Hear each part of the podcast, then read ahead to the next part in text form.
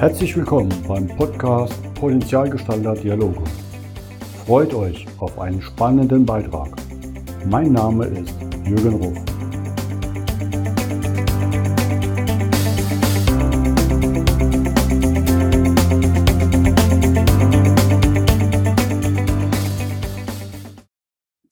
Willkommen zum heutigen Podcast. Bei mir heute zu Gast ist jemand, mit dem ich weder verwandt, verschwägert, verheiratet bin, den gleichen Nachnamen hatten. Das finde ich so super spannend, dass wir uns jetzt hier finden durften. Und damit herzlichen Servus nach Wien an die Melanie Ruf. Hallo Melanie.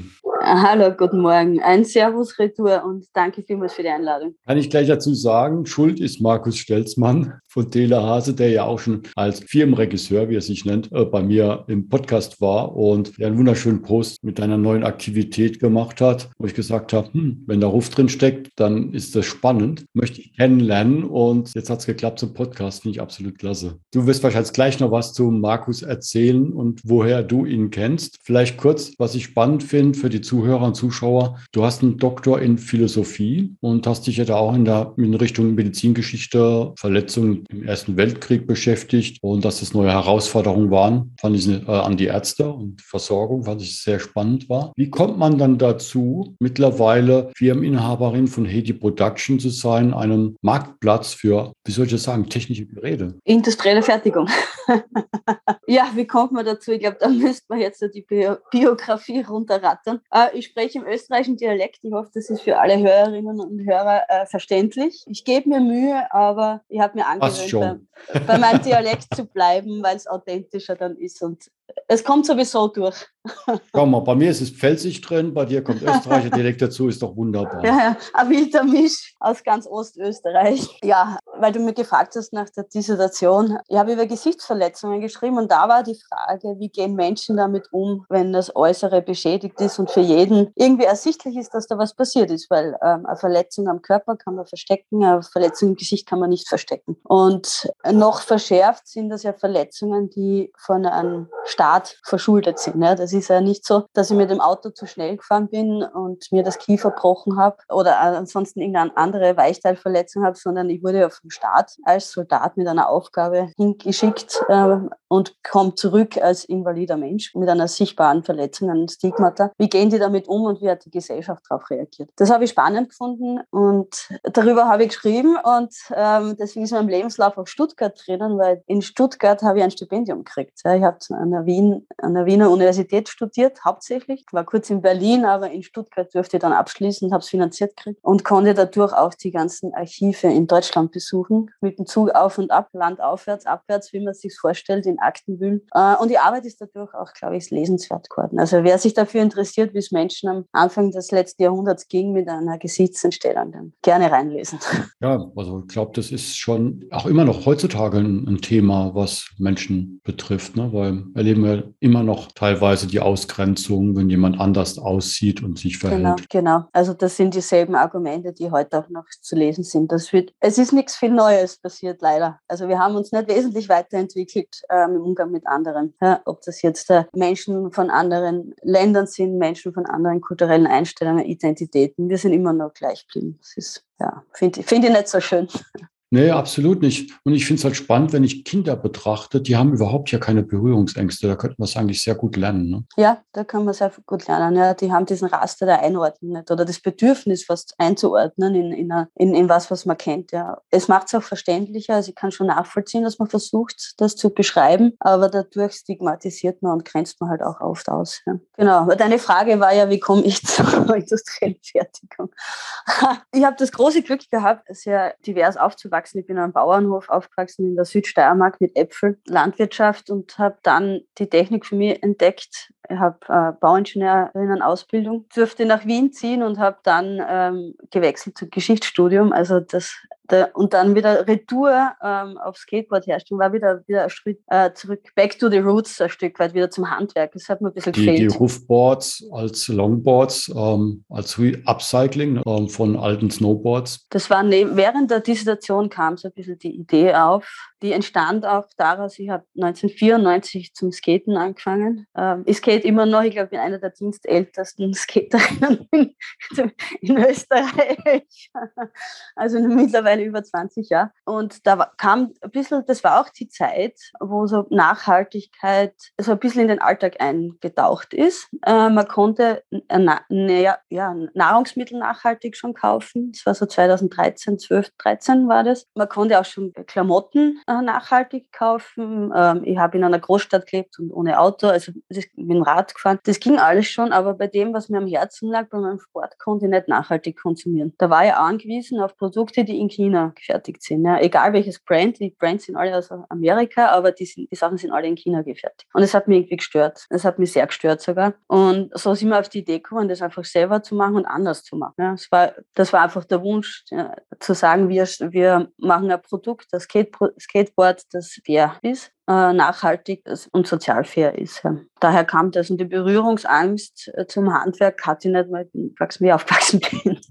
da hat man halt angegriffen und diese Mentalität habe ich mitnehmen können ins Erwachsenenleben. Ihr habt ja dabei auch einige Awards abgeräumt, ne? was ich so gesehen habe. Ja, das war, also die Geschäftsidee ist mehrmals ausgezeichnet worden auf europäischer Ebene und auf nationaler Ebene. Das war für uns wichtig, aber auch sehr zweischneidige Sache. Es war wichtig, weil es uns die Anerkennung gegeben hat Richtung Finanzwelt, Richtung Fördergeberin. Es hat aber sehr viel Zeit konsumiert, diese Ausschreibung. Man gewinnt ja nichts durch Zufall, man nimmt teil an Ausschreibungen. Es sind mit Veranstaltungen begleitet, es sind Pitching-Events, man muss sich vorbereiten. Also es ist sehr, sehr zeitintensiv. Die Zeit hat uns dann aber im operativen Feld und Richtung Kunden und Kundinnen hat es auch nicht so große Wirkung gehabt. Ähm, also im Nachhinein ist es jetzt natürlich schön am Papier zu sagen, wir haben einen Social Impact Award und European Innovation. Ich weiß weiß gar nicht mehr, wie die Wettbewerbe hießen, wichtige und tolle Wettbewerbe, sehr weit geschafft und auch einiges gewonnen.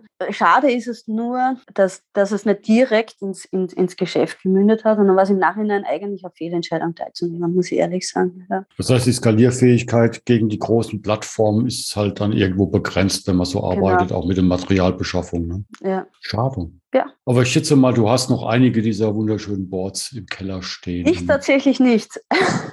Ehrlich? Nein, ich tatsächlich wirklich nicht. Ähm, ich habe meine Freunde, meine Freunde äh, großzügig versorgt und die Familie versorgt. Also sie, sie leben noch in meinem Umfeld, die Boards, aber ich persönlich habe kein einziges. Ich habe auch kein T-Shirt. Ähm, ich habe irgendwo einmal ein Poster noch gefunden. ja, obwohl ich ausgebildete Historikerin bin, ist mein Blick eher nach vorne gewandt.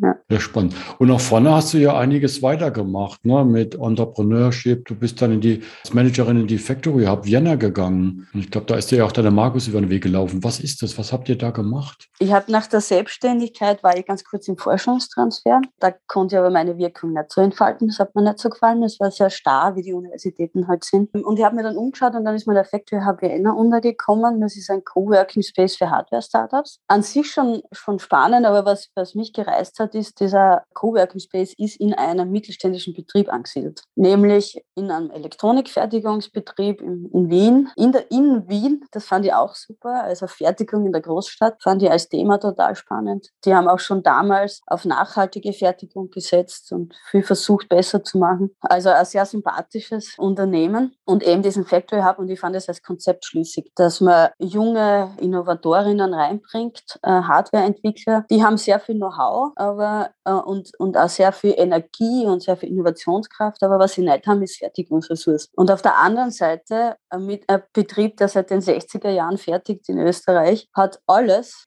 aber alles an Fertigungsressourcen, aber weniger an Innovation und an neuen Ideen und, und einfach die, das geht ein bisschen verloren, wenn man auf hoher Qualität sehr lange fertigt. Ja. Und das fand ich spannend, die beiden zusammenzuführen. Und der Markus Stelzmann, den du erwähnt hast, ist formal äh, der Geschäftsführer dieses Konstruktes. Er selbst sieht sich gerne als Regisseur und als ich sehe ihn als Ermöglicher. Ich bin der Regisseur auch nicht den richtigen Begriff, sondern also mir hat er viel ermöglicht dort äh, und er ermöglicht, glaube ich, auch den anderen Mitarbeiterinnen sehr viel dort. Also es wäre für mich der bessere Begriff. Ich habe mich mit dem Regisseur nie so angefreundet, aber er, er sieht sich so.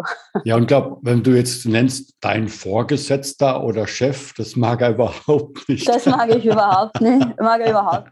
Ähm, er hat sich auch tatsächlich nie so verhalten. Also ich habe dort den Factory Hub übergehabt, durfte den gestalten, habe auch den im Betrieb eine Rolle übernommen, im Innovationsbereich durfte da mitgestalten und die jetzige Geschäftsidee Hedi Production kam aus dem Umfeld. Ja. Also ich habe gesehen, dass es zwar im Elektronikbereich mit Telehase gut funktioniert, dass, dass die, die einen innovieren und die anderen fertigen und diese, diese Idee zusammenzubringen ja, und die Ressourcen, die da sind, auszunutzen und bestmöglich zu nutzen, war der Ideengeber von Hedi Production. Und was halt spannend war als Arbeitgeber, erst einmal habe ich gekündigt im ersten Lockdown. Es wusste halt auch keiner, dass das dann zwei Jahre dauert.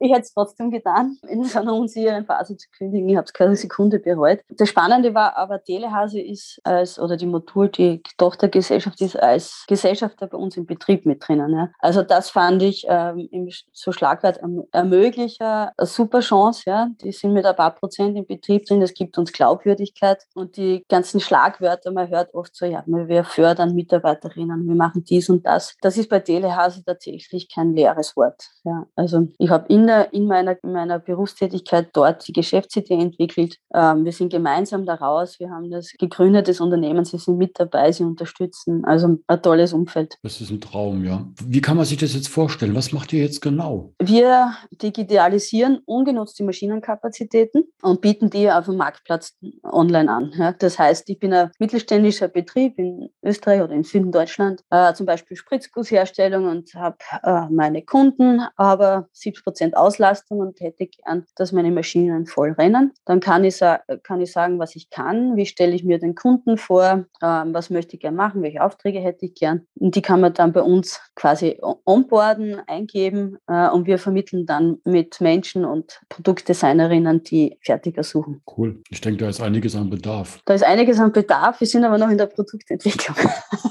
wir sind leider noch nicht marktreif, das dauert alles. Ja. Bedarf ist groß. Ja. Und der Gedanke ist tatsächlich, dass das Know-how effizient genutzt wird, aber auch die Ressourcen Richtung Nachhaltigkeit. Ja. Wir haben sehr viele Maschinen, wir haben sehr viel Know-how, aber es, es kostet halt sehr viel, neue Kunden zu gewinnen, deswegen verzichten auch viele drauf was, was ich als Nachhaltigkeitsgedanken total schade finde, weil man könnte es ja nutzen. Es ist ja alles da. Ja. Klar, und wenn ich allein in Deutschland sehe, wo wir jetzt ja auch Lieferkettenprobleme haben, weil die, die Fertigung im Ausland ist, da jetzt zum Teil ausfällt. Ne? Also mein, wenn ich gerade gesehen habe, wie viele Schiffe in, in Shanghai hängen und nicht abgefertigt werden, ähm, weil wir die Produktion für ein paar Center ausgelagert haben, die Firmen teilweise jetzt halt wirklich ein zweites Standbein hier wieder suchen wollen, fehlt ihnen das Know-how, wo diese kleinen Perlen sind, wo diese Produktion Innovationsperlen sind. Das fehlt total. Und auf der anderen Seite die, die Mittelständler, der Vertrieb von Fertigungsressourcen, generell der Vertrieb hat sich halt geändert und dort, die waren lang verschont, die sind lang verschont geblieben. Ja, die haben ihre Kunden gehabt, die haben das Umfeld gekannt. Das hat alles funktioniert, aber jetzt hat sich das ein bisschen gewandelt und sie tun sich schwer, den Vertrieb zu erneuern. Ja. Die,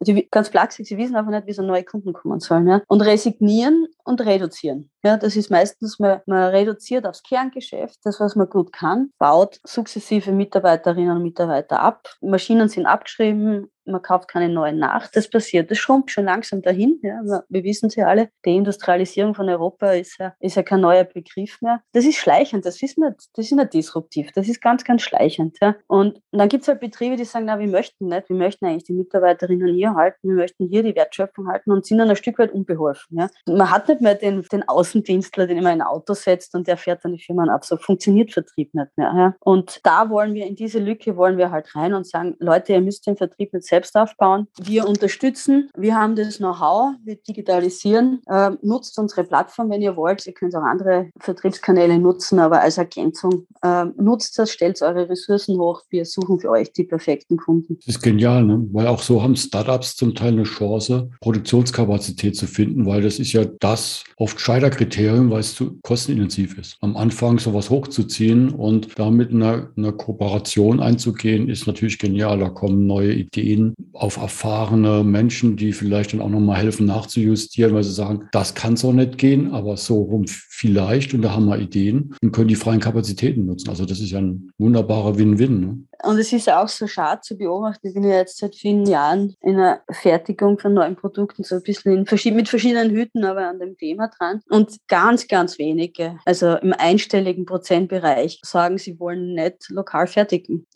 Jeder hat andere Gründe, aber die meisten wollen vor Ort fertigen. Ja? Sie wollen, aber es ist nicht zugänglich. Es ist einfach nicht zugänglich. Du kannst nicht, wenn du googelst, einen Lohnfertiger, dann kriegst du, dann kriegst du Firmen aus dem asiatischen und manchmal aus dem osteuropäischen Raum. Die sind einfach besser. Ja? Und wenn du dann so versuchst, einen österreichischen Unternehmer zu finden, ruf dort einmal an. Ja? Also das, die haben kein Interesse. Das ist, du kommst nicht ran. Ja? Wenn du nicht irgendwen kennst, du kriegst kein, wenn du nicht ein warm Intro kriegst, ja, die, du, du kommst, du kriegst die Chance gar nicht, ja, die fertiger kennenzulernen. Es gibt natürlich immer Ausnahmen. Und irgendwann resignieren die Leute ja, und nehmen das, was zugänglich ist. Und dann sind die weg. Wenn die einmal weg sind, sind die weg. Ja. Die wieder zurückzukommen, wenn das alles einmal organisiert ist, weil das ist mühsam. Es ist in Asien mühsam, es ist auch bei uns mühsam, die Lieferkette zu organisieren und die Fertigung. Es ist nirgends leichter, aber wenn der erste Schritt einfacher zugänglich ist und das Vertrauen aufgebaut ist und das einmal funktioniert, dann kommen die nicht mehr. Das ist, ist leider so und da müssen wir besser werden. Klar, wenn du eine Beziehung hast, eine Produktion, dann lässt du es laufen. Ne? Man sagt ja auch never change a running system. Also wenn das mal eingeflutscht ist, dann, dann läuft es. Also alle, die das jetzt hören und was machen wollen und Kapazitäten haben, aber auch suchen, meldet euch bei Melanie. Das ist doch so einfach. Ja, genau. Einfach melden. Vienna is calling, kann ich nur sagen. Einfach melden. Wenn wir schon nicht selber lösen können, dann wissen wir, wer es kann. genau, absolut. Wenn du jetzt auf das angefangene Jahr schaust, was kommt da bei dir noch? Ich meine, ihr seid ja jetzt beim Aufbau, aber so wie ich dich kenne, so umtriebig wie du bist, ist das nicht genug für dich, oder? Ja, also tatsächlich sind wir in einer Pivot-Situation. Wir haben mit einem, also von, von Hedi Production jetzt, da bin ich eine der Gründerinnen und ich habe die Geschäftsführung über. Und wir sind in der Situation, dass die Fördergelder schon langsam dem Ende zu gehen, unser Produkt aber zeitnah nicht Umsatz generiert. Und jetzt wird es spannend, wie wir dieses Death Valley überbrücken können. Also es stehen jetzt da sehr viele Strategie-Workshops und, und, Meetings an, weil wir haben sehr viel Wissen und sehr viel Erfahrung in sehr jungen Unternehmen und wir wollen das jetzt clever lösen. Ja. Wir sind jetzt da, wo es viele Startups hat. Ja, die einen werden skalieren und werden erfolgreich und die anderen sperren zu. Ja, an, an der Stelle sind wir gerade. Ich persönlich finde, das ist einer der spannendsten Phasen, weil es da wirklich auf die eigene Cleverness ankommt. Ja. Also jetzt kann man gestalten. Ja. Jetzt kann man sich überlegen, wie man es besser oder anders macht. Das steht an, das, für das nehmen wir uns auch Zeit. Das wollen wir überlegt machen. Und dann werden wir sehen, was der Herbst bringt. Ja? Wie, wie Hedi da rausgeht. Ja, mit welchem, äh, welchem Konzept. Ich drücke euch die Daumen. Und es brauchen wir halt noch einen Skateboard-Produzent wieder, der recycelte Snowboards und Ski mit dir produziert, um diese schönen Rufboards wieder aufleben zu lassen für soziale Aktivitäten.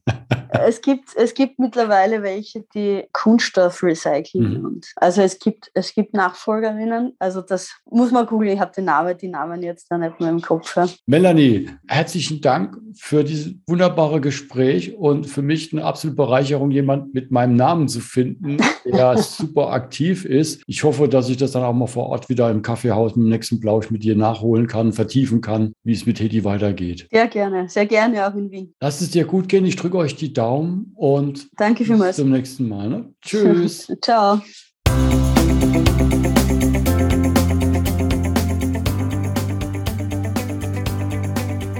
Das war der Podcast Potenzialgestalter Dialoge von jürgen.ruf.consulting. Vielen Dank, dass du vorbeigeschaut hast. Mache dir einen wunderschönen Tag.